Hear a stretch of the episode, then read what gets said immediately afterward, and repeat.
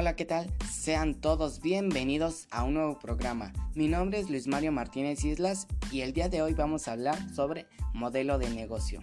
¿Pero qué es un modelo de negocio? Un modelo de negocio, también conocido como diseño de negocios, describe la forma en que una organización crea, captura y entrega valor, ya sea económico o social. El término abarca un amplio rango de actividades que conforman aspectos claves de la empresa, tales como el propósito de la misma, estrategias, infraestructura, bienes que ofrece, estructura organizacional, operaciones, políticas, relaciones con los clientes, esquemas de financiamiento y obtención de recursos, entre otros. Según lo expuesto, un modelo de negocios podría ser un diagrama de los componentes claves de la empresa a integrar al iniciar y operar la misma una estructura que será ciertamente útil y eficaz si se sigue paso a paso cada uno de los bloques estratégicos que lo conforman. El emprendedor puede auxiliarse de la planeación estratégica como una buena herramienta, considerando que existen elementos fundamentales de planeación estratégicas para un negocio, que éstas facilitan, facilitan el desarrollo de modelo. Entre los más recomendados se encuentran Análisis FODA, que significa fuerzas, oportunidades, debilidades y amenazas. Análisis de la industria y del mercado. Análisis técnico o operativo. Análisis organizacional y de gestión del recurso humano y análisis financiero. La importancia de un modelo de negocios para el emprendedor es que por lo común la planeación se aplica al inicio de las operaciones de la empresa determinada para terminar su éxito o fracaso. Un modelo de negocios es la forma en que se llevará a cabo una actividad de servicios o manufactura para que sea rentable y se obtengan beneficios económicos. Ramírez Rapa en 2005 señala que el modelo de negocios es el mecanismo por el cual un negocio describe la mecánica para, la creación de valor económico, es decir, es una presentación clara y concreta de cómo una empresa espera ofrecer una propuesta de valor a sus clientes, lo cual implica tanto el concepto de estrategias como la implementación u operación.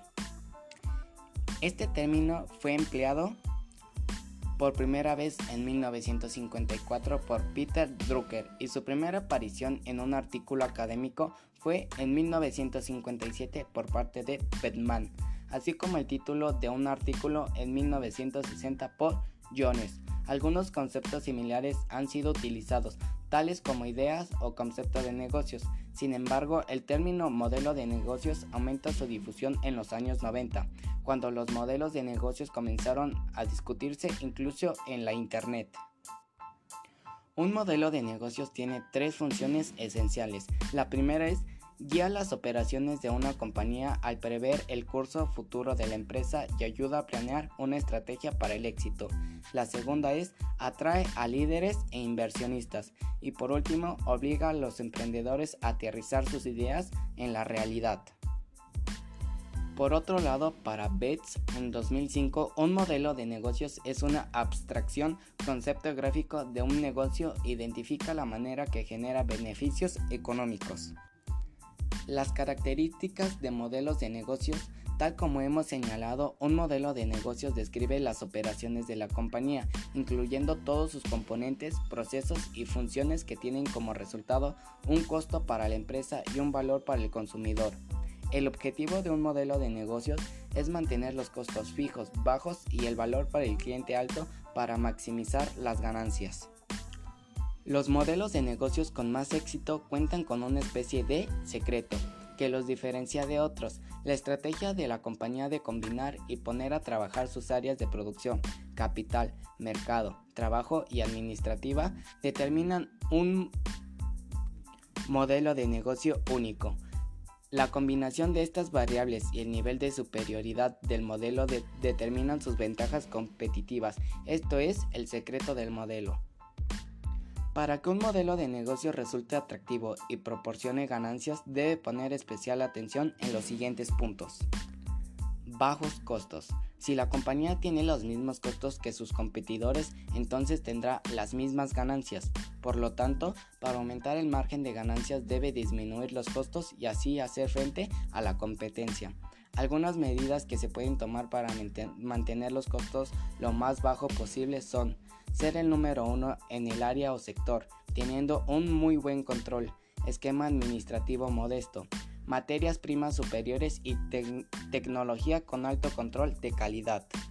Las compañías que buscan ahorrar en tecnología y calidad a la larga pueden presentarse un aumento en los costos de sus productos, ya que estos suelen tener más fallas o rechazos por parte de los compradores. El consumidor concibe como mayor valor el hecho que el costo se disminuya y esto puede dar mediante diferentes medidas, aumento de la confiabilidad del producto, que éste sea de más fácil uso, aumento de la garantía y entrega rápida, entre otras cosas.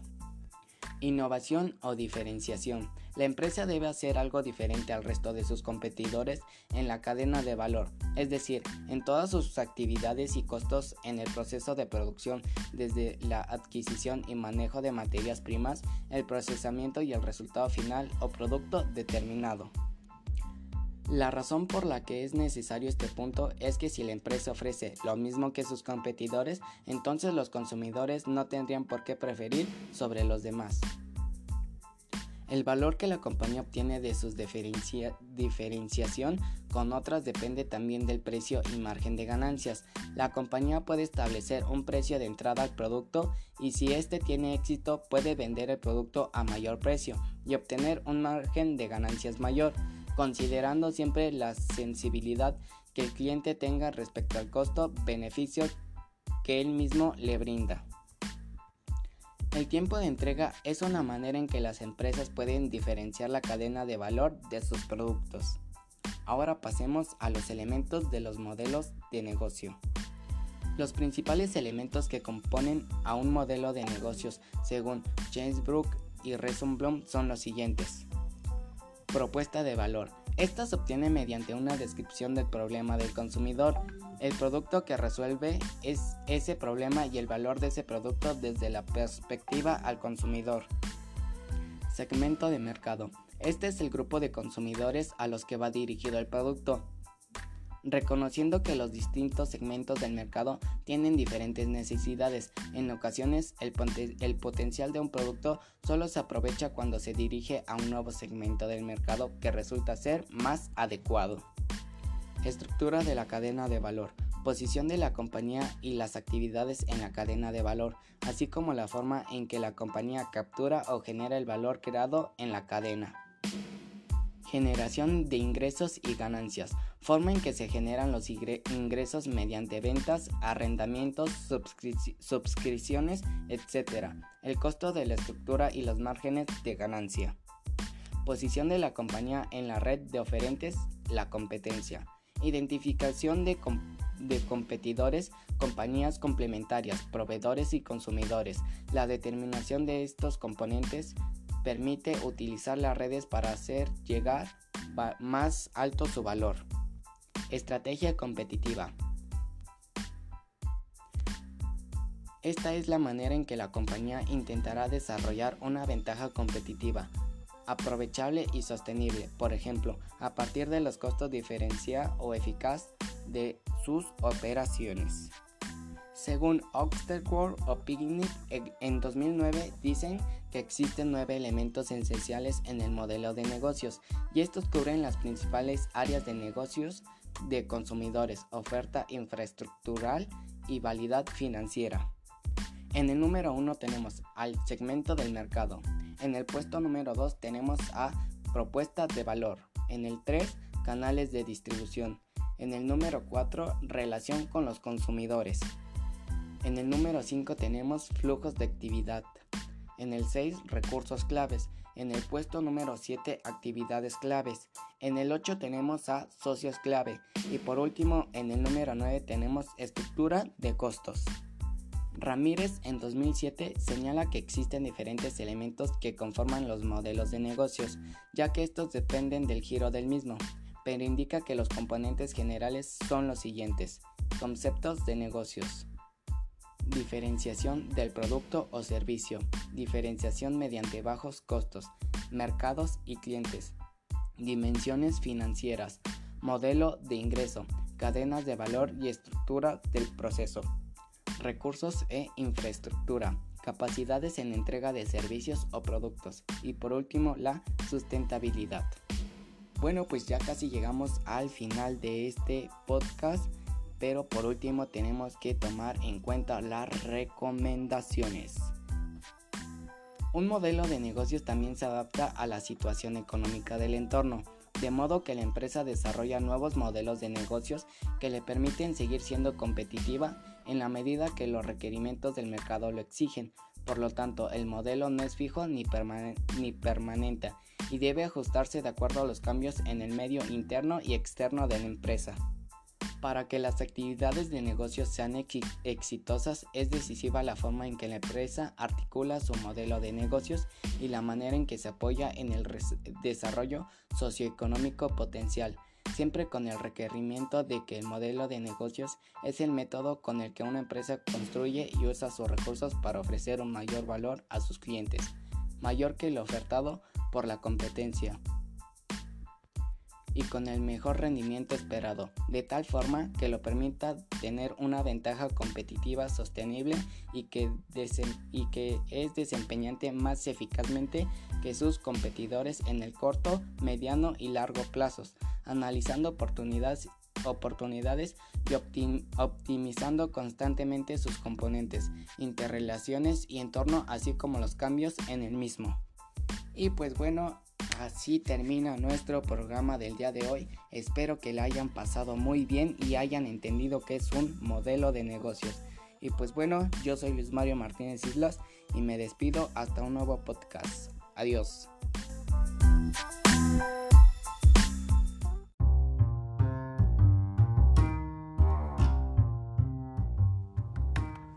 Hola amigos, ¿cómo están? Sean todos muy bienvenidos a este su programa favorito. Mi nombre es Luis Mario Martínez Islas y hoy vamos a hablar sobre plan de trabajo. Pero, ¿qué es el plan de trabajo? El plan de trabajo consiste básicamente en asignar tiempos, responsables, metas y recursos a cada actividad de la empresa, de tal manera que sea posible cumplir con los objetivos que se han trazado y preparar todo lo, todo lo necesario para el inicio de operaciones. Otra definición de plan de trabajo es la asignación de tiempos, responsables, metas y recursos a las, a las, diferentes actividades de una empresa de forma que se cumplan todos los objetivos. Una área muy importante en el plan de trabajo es el marketing. El marketing es el área de marketing abarca una serie de actividades a realizar entre las que se encuentran las siguientes. Desarrollar una investigación del mercado, número de clientes potenciales, consumo aparente, demanda potencial, etc. Especialmente si no se contó con la información completa y detallada al elaborar el plan de negocios. Elaborar un análisis de la competencia o complementarlo si es necesario. Llevar a cabo el estudio de mercado, si quedaron puntos pendientes que no se cubrieron al realizarlo la primera vez, si se desea complementar las muestras seleccionadas para la aplicación. Establecer el sistema de distribución, generar los acuerdos necesarios para su subcontratar el servicio de distribución o adquirir los recursos necesarios, por ejemplo, camionetas y planear el sistema de distribución. Definir la publicidad de la empresa. Contratar el servicio de diseño y generar los materiales correspondientes para llevar a cabo el proceso de publicidad. Diseñar etiquetas, anuncios, logotipos, eslogan, nombre comercial, etc. Definir el sistema de promoción, contratar el servicio de diseño y generar los materiales correspondientes, así como establecer los acuerdos necesarios para llevar a cabo este proceso. Diseño del empaque del producto si lo hay. Prácticamente entre las actividades que, desarrolla el área de marketing se encuentran el diseño de anuncios, logotipos, etiquetas, etc. Otro punto muy importante es la organización.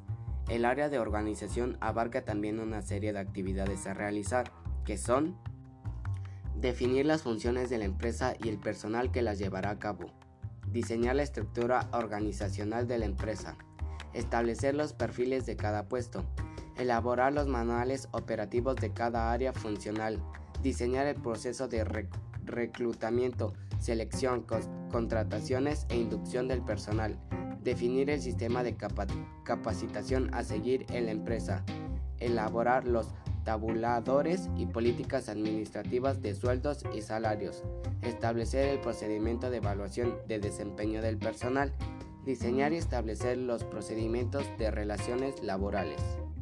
Otro aspecto muy importante son los aspectos legales de implantación y operación. El área de aspectos legales incluye varias actividades como definición del régimen de constitución de la empresa, trámites de implantación, trámites fiscales, trámites laborales. Cada una de las actividades antes mencionadas se compone por un gran número de subactividades más específicas, las cuales deberán desglosarse para ubicarlas en el plan de trabajo. Otro punto muy importante son las finanzas. El área de finanzas contiene algunas actividades a realizar como son acopio de información para la elaboración de proyecciones financieras, elaboración de proyecciones financieras de la empresa para tener los valores que permitan la evaluación financiera de la empresa, establecimiento del proceso contable a seguir, diseño del, catálogo de cuentas a utilizar, selección de software que se utilizará en el proceso contable, adquisición del sistema contable, contratación del personal que llevará el proceso contable, investigación de sistemas de financiamiento, trámites de obtención de apoyos financieros que son préstamos, inversiones, entre otros. Y pues bueno, en el punto, en el último punto más importante para el plan de trabajos es la integración de actividades. Una vez que se han determinado todas las actividades a realizar para implementar e iniciar las operaciones, el siguiente paso es integrarlas y ordenarlas por secuencias y tiempos. El primer paso para enlistar todas las actividades anteriores en un orden secuencial, es decir, clasificando, clasificando cuáles van primero y cuáles después. El segundo es integrar todas las actividades de las diferentes áreas en forma secuencial y determinar cuáles llevará a cabo simultáneamente. El tercero es asignar tiempos de duración a cada actividad, así como responsables de su cumplimiento y recursos necesarios. El número 4 es graficar las actividades, actividades contratiempo, para llevar un control visual holístico del plan de trabajo. El quinto y el último paso es la calendarización, es decir, el establecimiento de fechas de inicio y de financiamiento de las actividades. Y pues bueno, hasta aquí hemos llegado el día de hoy. Espero que les haya gustado y hayan comprendido qué es un plan de trabajo. Y pues ya saben, mi nombre es Luis Mario Martínez Islas y espero verlos pronto. Hasta la próxima.